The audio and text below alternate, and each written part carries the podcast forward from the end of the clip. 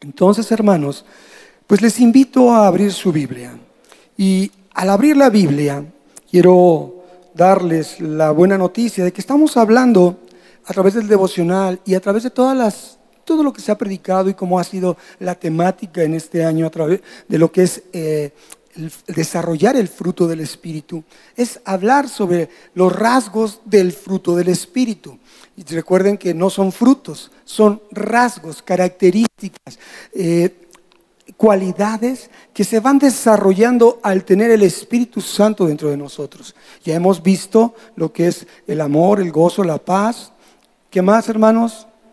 La paciencia. Y ahora estamos en, en la bondad. Entonces, la bondad nos remite a Dios. La bondad nos remite a ese atributo de Dios. Es decir, todo viene de Él. Pero, ¿cuántos sabemos que Dios es bueno? ¿Cuántos sabemos que Dios ha sido bueno con nosotros? Eso es lo importante, experimentar la bondad de Dios. Y hay un dicho que dice, tal el Padre, tal el Hijo. Entonces, si Dios es bondadoso, ¿cómo o qué esperaría Dios de cada uno de nosotros? Que fuéramos bondadosos. Entonces, para ello, tenemos que saber que la bondad tiene que ver con lo bueno, lo bueno y lo bueno viene de Dios. ¿Y qué es lo bueno? Esa sería una buena pregunta, ¿verdad? ¿Qué es lo bueno? Y es de lo que trata esta noche el compartir esta reflexión sobre qué es lo bueno. Tú y yo somos creación de Dios. Digo amén. ¿Y eres una buena creación de Dios? Eso es con convicción. ¿Eres buena creación de Dios? ¿Dios se esmeró en hacer las cosas bien contigo? Pues, hermano, presúmelo. Dile, mira lo que hizo Dios. ¿Verdad? Y mira lo que hizo Dios. Dios hizo cosas buenas. Por ahí hay un canto que dice, un, canto cristiano que dice que todo lo hizo Dios bueno, dice, se esmeró en ti en hacerte muy bien, tuvo paciencia y dedicación, todo es bueno en ti. Entonces, eh, al hablar de lo bueno, tenemos que remitirnos a los principios de la Biblia. Y quiero que leas conmigo, que tengas ahí en tu Biblia Génesis 1. Génesis 1, en el primer capítulo, tiene 31 versículos y luego el segundo capítulo tendríamos que ver los tres primeros versos. Y de esos 34 versos, tal vez sea un poco complicado leerlos todos, pero trataré de dar una reflexión acerca de ello. Y reitero, todos fuimos creados por Dios. Todos recibimos, hermanos, muchas cualidades, muchas posibilidades de hacer cosas buenas. Pero también está implícito que hay ciertas limitaciones en nosotros. Y no porque Dios se haya equivocado, sino porque hay una obra que está en proceso en ti y en mí. Proverbios 4:18 dice que la senda del justo es como esa luz de la aurora que va aumentando hasta que llega a una plenitud. También eh, lo que es Filipenses 1.6 dice que el que comenzó la obra la está perfeccionando hasta un día. Esto quiere decir que no se equivocó Dios en cómo te hizo, en que si hay carencias, si hay limitaciones, que si falta algo en ti para poder alcanzar eso, eso que Dios espera, no se equivocó, está trabajando Dios. ¿Quién dice amén? ¿Quién lo cree? Que Dios está trabajando en ti. Es una realidad y es algo que es totalmente una necesidad de saberlo en nosotros. Entonces, cuando tenemos esas limitantes, aún llega a nosotros algún tipo de confusión, porque no consideramos al autor de nuestros días como la fuente a la cual debemos de ir para saber qué es lo que nos falta, qué es en lo que está trabajando Dios o que nosotros nos damos cuenta de ello. Y entonces presumimos de saber cosas también y tomamos en cuenta lo que es la vana sabiduría humana, la cual es animal, la cual es natural, la cual es necia, y no consideramos la sabiduría que viene del cielo, que es la sabiduría buena, lo bueno que Dios tiene planificado para cada uno de nosotros. Por eso nosotros llevamos mucho en nuestras vidas el error al considerar en nuestro punto de vista lo que es bueno y trabajar en ello o actuar en ello de acuerdo a nuestra percepción. Y déjame leerte una porción de la escritura antes de entrar a Génesis, que es Romanos 12:3, la cual hablando Pablo dice, por la gracia que me es dada, es decir, él tenía una autoridad para hablar de este asunto, por la gracia que me es dada, por la misericordia con la que Dios hizo que yo pudiera entenderlo, yo les digo a ustedes que cada uno de los que están ahí, no tengan ninguno un más alto concepto de sí sí que el que debe de tener. Es decir, hermano, no pienses con una sabiduría humana que tú tienes todo o que ya mereces todo, sino que pensemos de cada uno de nosotros con cordura, conforme a la medida de fe que ha sido dada o repartida por Dios a cada uno de nosotros. Y ahí vemos manifestado cómo la bondad de Dios trabaja para que nosotros estemos ubicados en nuestra realidad. Nada, nada viene a nosotros si no viene de Dios. Amén. Ninguna cualidad hay en nuestras vidas si no es dada por Dios. Esa medida de fe aún es repartida por Dios para que en ella nosotros caminemos y en ella de nosotros trabajemos. Por eso la vana sabiduría humana no cabe y no tiene ninguna en nosotros ninguna participación. Y déjame hacer una referencia que era la sabiduría humana. Dice la palabra en Santiago 2.13 en adelante, ¿quién es sabio y entendido entre ustedes? Muéstrelo por la buena conducta. Escucha la palabra bueno o la mención de lo bueno. Tiene que ver mucho con esta reflexión. Muéstrelo por la buena conducta en sus obras en sabia mansedumbre. Y mansedumbre algo, hablado también de algo bueno, ser bueno, manso y humilde como el Señor. Dice, pero si tienes celos amargos y contención en tu corazón, no te jactes ni mientas contra la verdad, porque esta sabiduría no es la que desciende de lo alto, sino que es terrenal, animal y diabólica. Por tanto, donde hay celos y contención, ahí hay perturbación y toda obra perversa. Obra, escucha la palabra, obra junto con bueno pero la sabiduría que es de lo alto, primeramente pura, es pura, después pacífica, amable, benigna, es buena, llena de misericordia, habla más de bondad, y de buenos, habla de lo bueno que viene de Dios, de buenos frutos, sin incertidumbre ni hipocresía. Y el fruto de justicia se siembra en paz para aquellos que hacen la paz. ¿Qué te quiero decir con todo esto? Si nosotros tenemos un concepto equivocado de lo bueno, que eso, se llama vana sabiduría humana, y tenemos que alinearnos a qué es lo bueno, de acuerdo a lo que dice la palabra de Dios.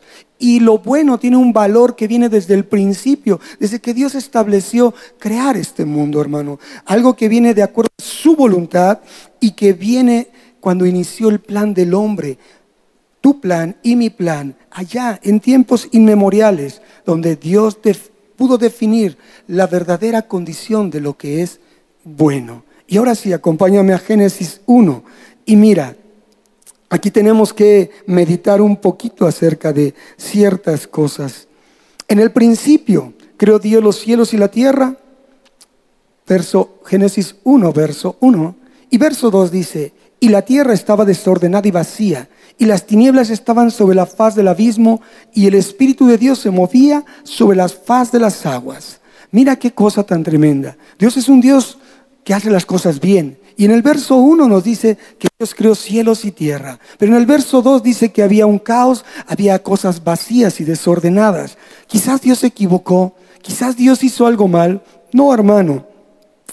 Cuando hablamos de lo bueno de Dios, lo vemos en este punto del Génesis, porque van, hay, hay, seis versículos que vuelven a tener la palabra bueno y de la cual voy a hablar un poco más adelante. Pero nos habla lo bueno, no como una opinión o un punto de vista que pueda incluso llevarse a discutirlo, porque esa no es la idea. Discutir qué es lo bueno no es algo que debamos de nosotros considerar dentro de nuestro pensamiento. Porque hay gente que piensa que hablar de lo bueno es algo relativo. ¿Y por qué es relativo, hermanos? Porque hay gente que está en contra de un absoluto, es decir, esto es lo bueno para mí y debe de ser lo bueno para ustedes, o esto es lo malo para mí y debe de ser lo malo para ustedes. Eso se le llama un absoluto. Pero con Dios la perspectiva de lo que es bueno no es, reitero, una condición a discutir, sino es la única perspectiva válida, porque viene de Dios. ¿Qué es lo bueno? Y por eso vamos a ir abundando. Aquí, hermanos, muchos podrían juzgar, ¿por qué dices eso? ¿Por qué tú hablas acerca de eso bueno como porque está en la Biblia y lo podemos decir porque Dios lo dice. Amén. Simple y sencillamente, Dios lo dice y no vamos a discutir términos que puedan llevarse a temáticas filosóficas y, disertar y estar ahí viendo con gente acerca de sus puntos de vista. No, hermanos, reitero, la perspectiva de Dios es la única válida para hablar acerca de lo bueno y por eso lo establece en Génesis. No hizo nada malo el Señor de un Génesis 1.1 a un Génesis 1.2 vemos que aparece algo malo. Y es interesante que aparezca porque realmente ahí se ve el plan de Dios en tu vida y en mi vida, que se den cosas que no son del todo buenas en ti, para que no seas recriminado y veas cuál es el amor de Dios para trabajar en restaurar todo eso que ha hecho y que ha preparado para tu vida. Entonces, no es de discutir. Lo bueno que Dios dice es bueno porque es bueno. Y sabes qué? Porque estamos hablando de asuntos de fe. Estamos hablando de cuestiones de fe, lo cual en ti y en mí no debe de ser punto de discusión. Ahora bien, eso es para los que entendemos al, al saber que honramos y buscamos agradar a Dios. Buscamos conocer la voluntad de Dios y obedecerla. A final de cuentas, lo que hay aquí es la voluntad manifiesta de Dios. Es la voluntad de lo que Dios quiere que conozcamos y sobre de eso mostrarnos qué es lo que Él tiene de concepto de bueno. Así que hermanos, este asunto de fe es que creemos que Dios, que Dios es perfecto. Amén. Creemos que Dios hace las cosas perfectas, que Dios es el Dios de la perfección y que todo lo que Él hace simple y sencillamente es bueno. Amén. Eso es, hermano. Les he llevado esta pequeña introducción para ver que no está para discutir el concepto de lo bueno de Dios, que acompaña a este rasgo de la bondad de Dios. Entonces, en Génesis 1, así se demuestra, hermanos. La tierra, y dice, todo hizo los cielos, creó Dios los cielos y la tierra. Y en ese verso 1.1 vemos una plenitud de Dios. Vemos algo que fue creado y fue completo. Pero en el verso 2, reitero, se muestra la participación de algo malo. Necesariamente tiene que haber algo malo. Y reitero, lo que Dios crea tiene que ser probado para que pueda tener una señal de aprobación o una de desaprobación. Pero es necesario que se pruebe para ver si califica. Entonces, en ese momento hubo algo que no calificó. Hubo algo que tuvo que llegar a, manifestarse de una forma desordenada y vacía. Algo que provocó caos. Y entonces vemos la bondad de Dios y la misericordia de Dios en el verso 3, donde empieza un proceso de restauración de Dios, porque Dios se ocupa inmediatamente de restaurar eso que había hecho a su diseño original, al estado inicial, a la manera en que lo había pensado. Y entonces tenemos de una manera muy minuciosa el ver cómo Dios empieza a restaurar de donde hubo caos y algo malo a lo bueno. Y Dios eh, ha sido así, es así y siempre será así, porque esa es la constante con la que Dios trabaja en su creación máxima, que somos tú y yo. Es decir, fuiste creado para hacer las cosas bien, para hacer lo bueno de Dios. Amén. Pero dime sí o no, te has equivocado y has hecho lo malo. Entonces, estás de condenar. En el principio los cielos y la tierra los creó Dios. Y después estaba desordenado y vacío, un caos. Pero Dios empieza a ocupar de darle a todo nuevamente la calidad de bueno. Mira qué interesante. Le da la calidad de bueno, porque esa es una acción que está dentro de su naturaleza. Él no puede convivir con lo malo. Entonces necesariamente tiene que trabajar para volverlo bueno. No lo va a desechar tan fácilmente todo lo que Dios ha invertido en ti, todo lo que Dios ha sembrado en ti, te digo una cosa, Dios no es un Dios de pérdidas. Dios es un Dios que no le gusta perder. Entonces Él va a trabajar en tu vida y en mi vida para volver a restaurar lo bueno. Y así vemos, verso 3, y dijo Dios, sea la luz, y fue la luz. Él empezó a crear del, del desorden, de lo vacío, de lo que estaba oscuro, lo bueno y entonces sea la luz. Y mire, en ese verso, tanto el 3 como el 4, dice, y vio Dios que la luz era buena, primer verso que cita bueno y que es tiene que ver con el primer día de la creación de siete días. Primer verso, y escucha esto. Vemos en esos versos 3 y 4 que habla de la luz más importante que debía llegar para traer orden y permanecer en su creación. Y sabes, esa luz no está hablando ahí del sol, ni de la luna, ni de las estrellas, porque esas las vemos en el verso 14, hermano. Vemos ahí cómo las luminarias, sol y luna, uno en el día, otro en la noche, y las estrellas darían luz y establecerían estaciones y alumbrarían el paso de la gente en sus diferentes momentos del día. No está hablando de esa luz. Quiero que entiendas esto, hermano. Está hablando de la luz de su Hijo, de la luz de Jesús que no fue creada, porque el verso 3 dice, sea la luz y fue la luz. No dice, creó la luz, sea la luz sobre la creación, sea la luz sobre lo que estoy restaurando, sea la luz que es la vida sobre lo que yo creo. Eso es lo que está hablando. Y dirás, hermano, ¿en qué te sustentas? Ahora quiero que me acompañes a Juan 1, hermano. Juan capítulo 1, Evangelio de Juan capítulo 1, para ver un poco acerca de esta bondad de Dios, para que veamos qué es lo que Dios nos está diciendo comparando el génesis de la creación y el génesis de tu vida de restauración y de redención acerca de lo que fuimos integrados al plan de Dios. Entonces, mira, está hablando de Jesús en esa recreación primigenia o recreación del principio.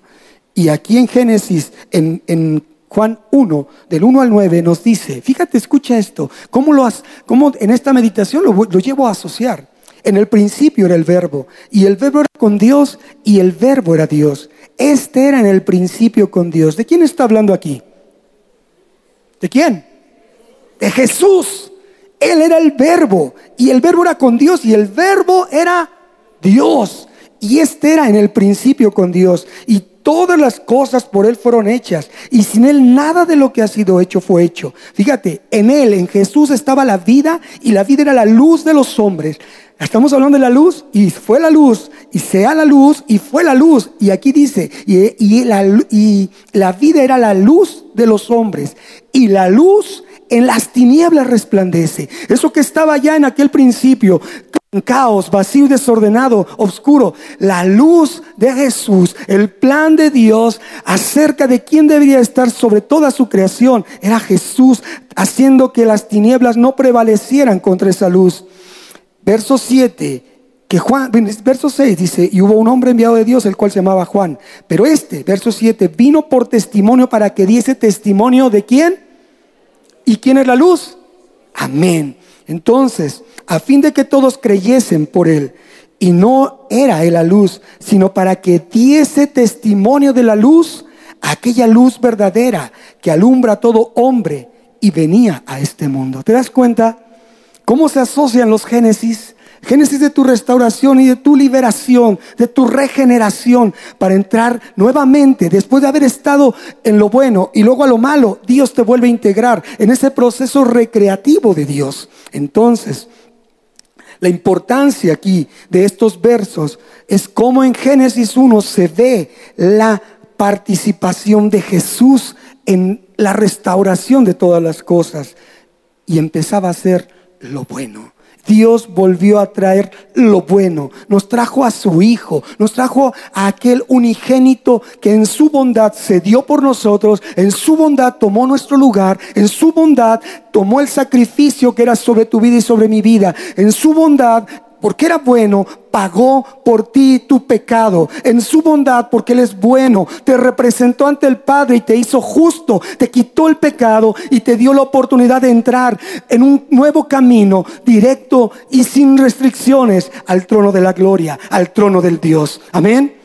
Esa es la luz que vino al hombre y esa es la luz primigenia que se hizo necesaria para empezar a regenerar y crear lo bueno. Entonces, hermano, esta importancia de, lo que es Jesús, también lo vemos en otra porción. Y quiero que me acompañes allá, Proverbios 8, hermano. Proverbios 8. Dirás, ¿dónde vamos? A entender quién es Jesús y la importancia de que Él estuviera desde el principio en todos nosotros. Y escucha, hablamos de una sabiduría humana que es animal y diabólica. Y hablamos de una sabiduría que viene del cielo. Amén. Proverbios 8. Y sitúate en el verso 12 para ver quién es la sabiduría. La sabiduría dice, yo la sabiduría, está hablando de algo personal. Yo la sabiduría, está hablando de una persona, se está hablando a sí mismo, eh, está representándose. Dice, yo la sabiduría habito con la cordura y hallo la ciencia de los consejos. El temor de Jehová es aborrecer el mal, la soberbia y la arrogancia el mal camino y la boca perversa aborrezco. ¿No te da idea quién es la sabiduría? Mira, y conmigo está el consejo y el buen juicio. Yo soy la inteligencia, mío es el poder. Mira quién está hablando ahí. Verso 15, por mí reinan los reyes y los príncipes determinan la justicia. Por mí, por la sabiduría, dominan los príncipes y todos los gobernadores juzgan la tierra. Yo amo a los que me aman y me hallan los que temprano me buscan. ¿De quién está hablando, hermano? La riqueza y la honra están conmigo. Riquezas duraderas y justicia. Mejor es mi fruto que el oro y que el oro refinado y mi rédito mejor que la plata escogida. Por vereda de justicia te guiaré. ¿Quién nos guía por esa vereda? ¿Quién es el camino, la verdad y la vida, hermanos? En medio de sendas de juicio, para hacer que los que me aman tengan su heredad y que yo llene sus tesoros. Y escucha esto, Jehová me poseía en el principio, ya de antiguo antes de sus obras, eternamente tuve el principado. ¿Quién es el príncipe de paz? Jesús. Desde el principio, antes de la tierra, antes de los abismos fui engendrada, antes que fuesen los fuentes de las muchas aguas, antes que los montes fuesen formados, antes de los collados yo había sido ya yo engendrada. No habían aún hecho la tierra, ni los campos, ni el principio del polvo del mundo. Cuando formaba los cielos, allí estaba yo. Cuando trazaba el círculo sobre la faz del abismo, cuando afirmaba los cielos arriba, cuando afirmaba las fuentes del abismo, cuando ponía al mar su estatuto para que las aguas no traspasasen su mandamiento, cuando establecía los fundamentos de la tierra, con él estaba yo ordenándolo todo, orden, caos vacío, oscuro, y después orden. Ahí estaba yo ordenándolo todo y era su delicia de día en día, teniendo solaz delante de él en todo tiempo. Y me regocijo en la parte habitable de su tierra y mis delicias son con los hijos de los hombres. Entonces vemos un Génesis, que fue necesaria que la luz surgiera. Y a partir de la luz que vino a los hombres, como dice Juan 1, esa luz empezó a recrear y apartar toda tiniebla, todo desorden y todo vacío. En tu vida, hermano, todo vacío, todo desorden y toda tiniebla, Jesús, la luz de Jesús que resplandece, hace retroceder el desorden en tu vida, hace retroceder lo vacío que puede haber en tu vida, hace retroceder la oscuridad que te puede haber embargado en tu vida. Amén. ¿Te das cuenta? ¿Qué es lo bueno? Lo bueno viene de Dios. La palabra bueno, desde el primer día de la creación, la vimos en el verso 5. Ahí dice, eh, perdón, en el verso 4, y vio Dios que la luz era buena y en el verso 5 nos dice que fue el primer día. En el verso 10 nos dice que después de que se hicieron la separación de aguas de arriba y de abajo y salió la tierra, dice, vio Dios, verso, Dios, verso 10, que era bueno. Y en el verso 12 vemos que era el segundo día. ¿De acuerdo? Y en el verso 12, perdón, Dice que produjo la hierba verde, hierba que da semilla. Bueno, todo lo que fue para comer. Y en la tarde, y dijo Dios que era bueno. Y en la tarde, y fue la tarde de la mañana y la mañana del día tercero. Verso 13. Luego verso 18, después de que puso desde el verso 14 la luna, las estrellas y las lumbreras, todo aquello, dice que el verso 18, y vio Dios que era bueno, y fue la tarde y la mañana del día cuarto. Y después del verso 21, después de que creó todo lo, lo que hay en el mar y en, en los cielos, las aves, vio Dios que era bueno. Y en el verso 23 dice, fue la tarde y la mañana del quinto día. Y ahora vamos a ver que en el verso 25 al 31, Dios creó los animales, todo lo que estaba sobre la tierra, hermanos.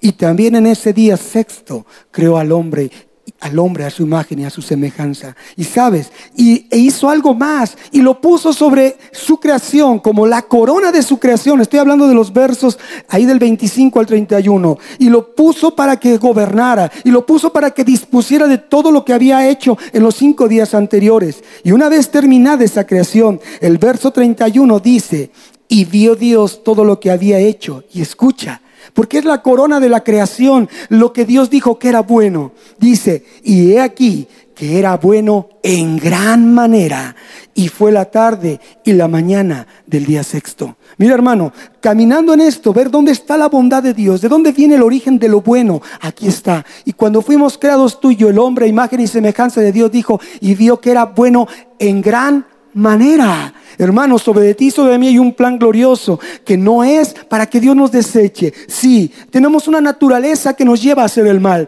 pero sobre todo está la naturaleza de la bondad de Dios que nos arrastra hacia Él y nos permite entrar en un proceso de restauración, en un proceso de reintegración a su plan para que se cumplan sus promesas y alcancemos todo aquello que Él ya nos ha dado.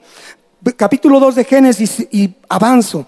Capítulo 2 de Génesis dice, y fue pues que acabados los cielos y la tierra y todo el ejército de ellas, Dios acabó en el séptimo día la obra que hizo. Y mira, después de hacer lo bueno, después de ocuparse de las cosas buenas, dice, y reposó el día séptimo de toda la obra que hizo. Y fue cuando Dios bendijo ese día séptimo. No lo bendijo para que lo guardáramos el día de hoy. Lo bendijo porque lo bueno, el reposo de Dios estaba en Jesucristo. Jesucristo. Jesucristo es el reposo de Dios, porque descansó y lo bueno había llegado a su creación.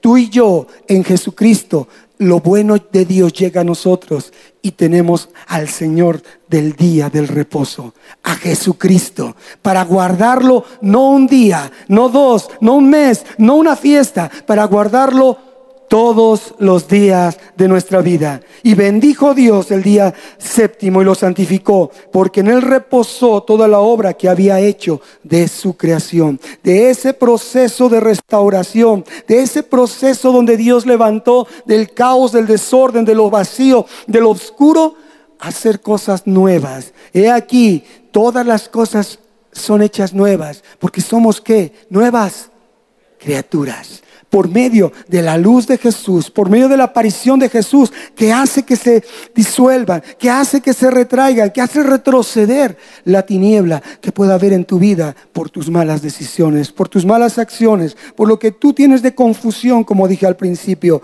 Nosotros no contamos el caminar en, en, el día a día en el autor de nuestra vida, sino que nos confundimos en los pensamientos, en la vana sabiduría y somos necios para creer que lo bueno es lo que creemos que es bueno y no consideramos lo que Dios dice que es bueno. Ahora, déjame decirte que Dios descansó de su buena obra y tú y yo fuimos diseñados para hacer buenas obras.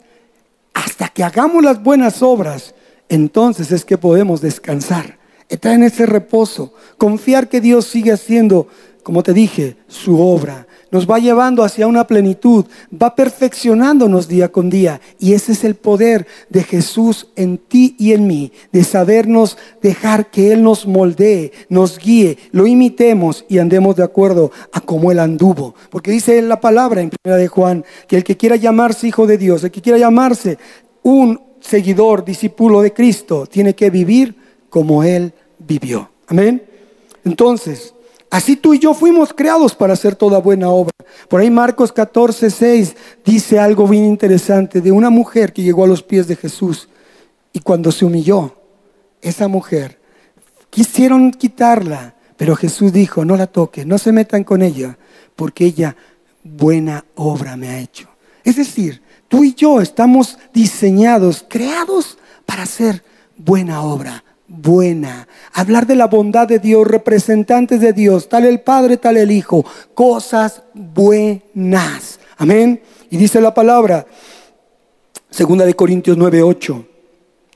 Dice, y poderoso es Dios para hacer que abunde en ustedes toda gracia, a fin de que teniendo siempre en todas las cosas todo lo suficiente, abunden para toda buena obra. Segunda de Timoteo 2:21. Así que si alguno se limpia de estas cosas, hablando de vasos de honra y deshonra, dice, será instrumento para honra, para honra, santificado, útil al Señor y dispuesto para toda buena obra.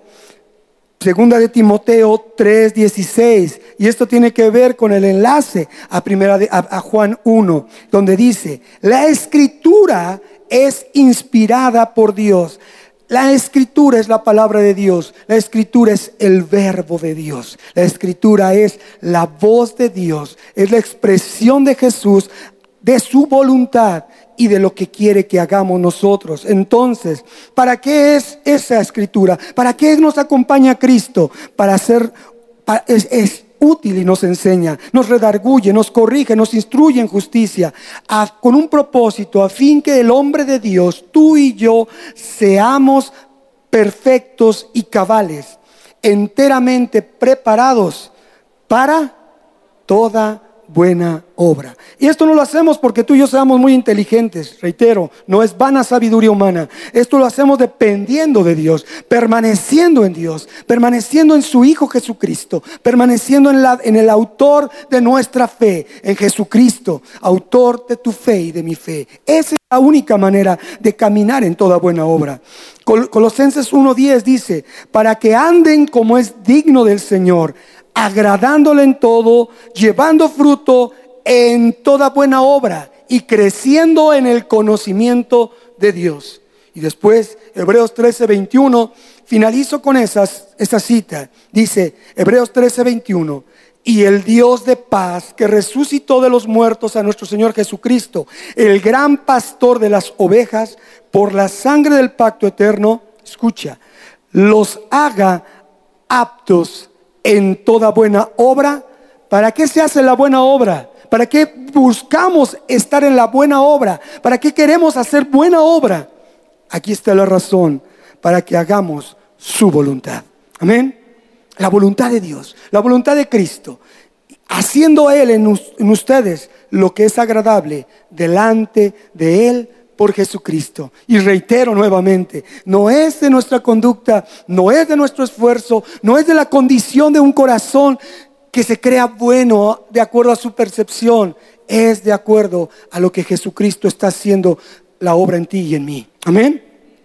Entonces, mira, en estos próximos minutos concluiremos avanzando.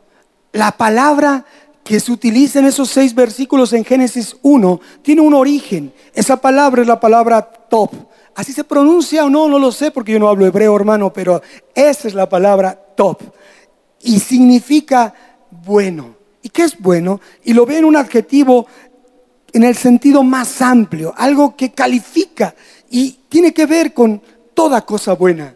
Eso es lo que dice al leer la palabra top. Habla de todo esto, toda cosa buena, el bien, cosa buena, hombre y mujer buena, abundancia. Tiene que ver con algo que sea acepto, acertado, agradable, que dé alegría, que sea amigable, que sea benéfico, que sea benevolente. Mira todo lo que implica ser bueno. ¿Escuchas? Ser bueno no es fácil. Dice, benigno, que dé bienestar, que dé bondad, que traiga contentamiento, que traiga dicha, que traiga éxito, que traiga favor, felicidad que traiga fertilidad, que traiga gozo, que traiga gusto, que sea fino, que sea hermoso, que sea lo mejor, que sea misericordioso, que sea de buen parecer, que dé prosperidad, que sea bienhechor, que sea rebosante, que sea suave, que represente un tesoro. Y bueno, es algo que trae alivio y produce placer y descanso, porque lo que se hizo, se hizo bien.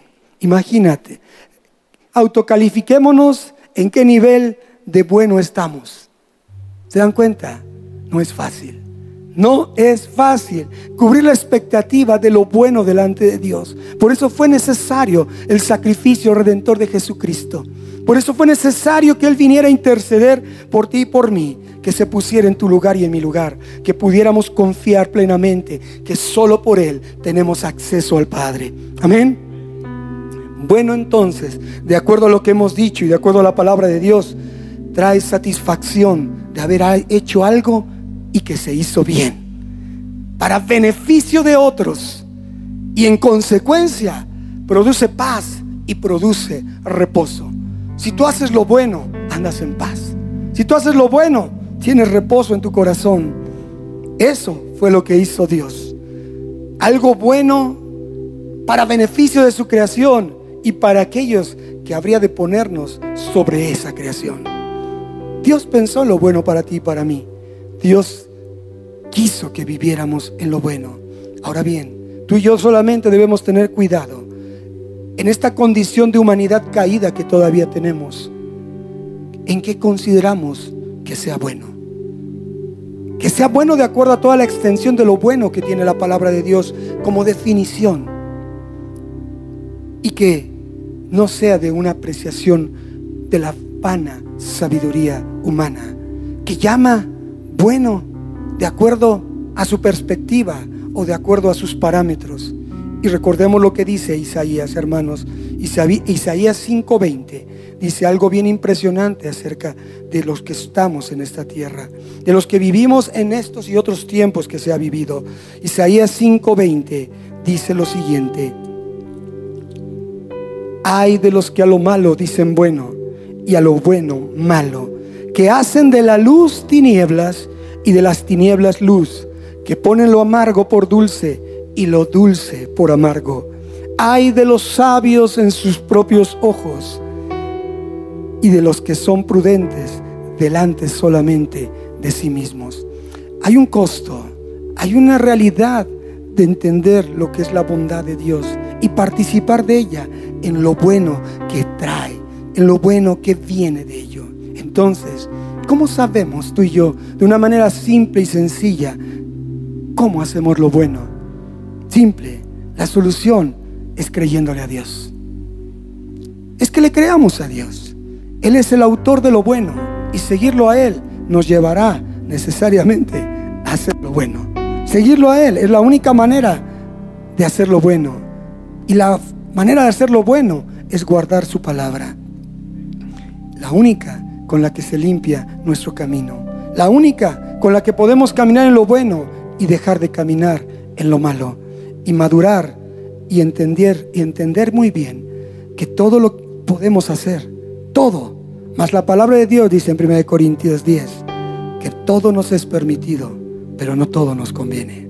Todo lo podemos hacer, pero no todo nos edifica. Todo puede ser hecho, pero no todo glorifica a Dios. Amén. Y hay mucho más, pero pues hasta aquí llegamos por el tiempo, hermanos. Sabes, solo te digo algo, un pensamiento.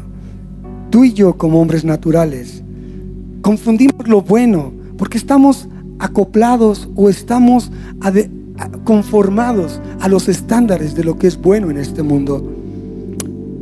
Y sabes, la realidad del pecado más grande en tu vida y en mi vida, fuera de lo que tú puedas pensar, porque no hay pecado grande ni hay pecado chico, porque no hay un infierno más caliente ni un infierno más frío.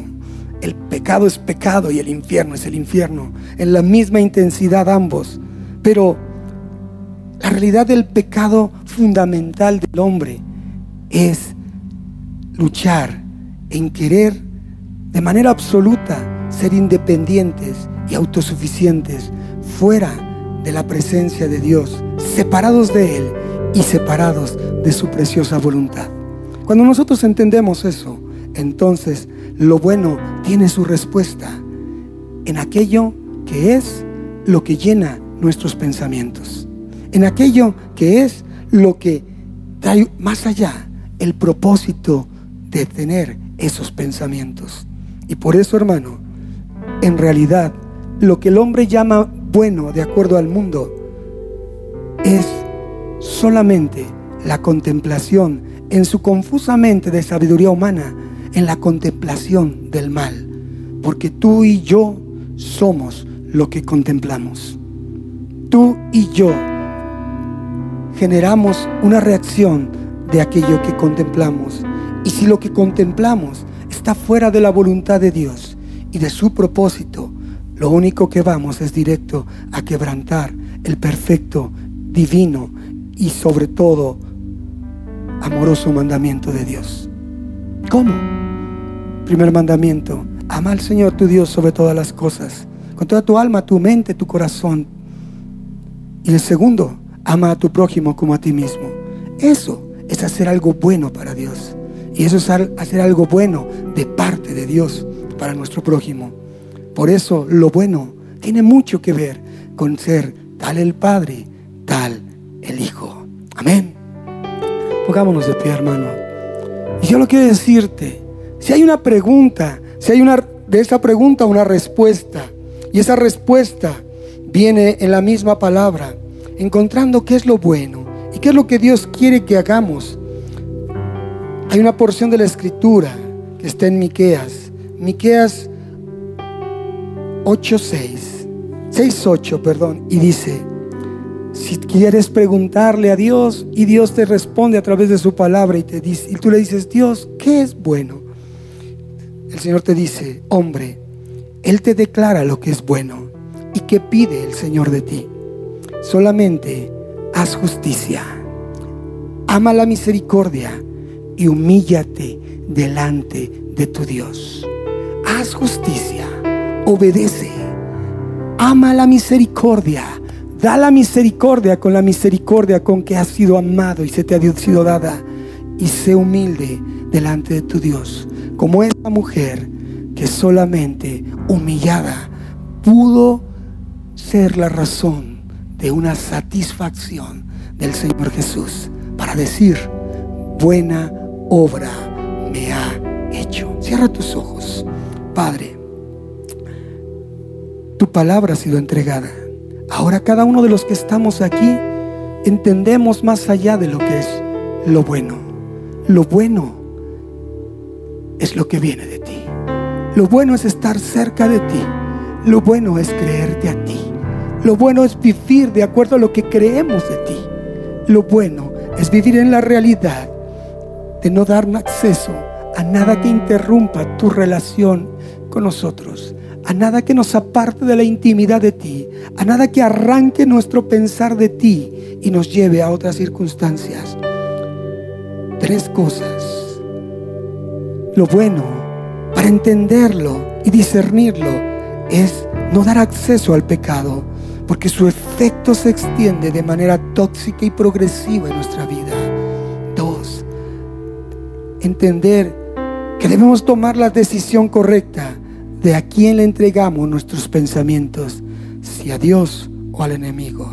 Y tres, solamente podemos enfocarnos en lo bueno y salir victoriosos en cada una de las cosas que hagamos de nuestra vida si nosotros seguimos el consejo de Pablo, que nos apartemos, huyamos de todas aquellas cosas que nos producen pensar en lo malo.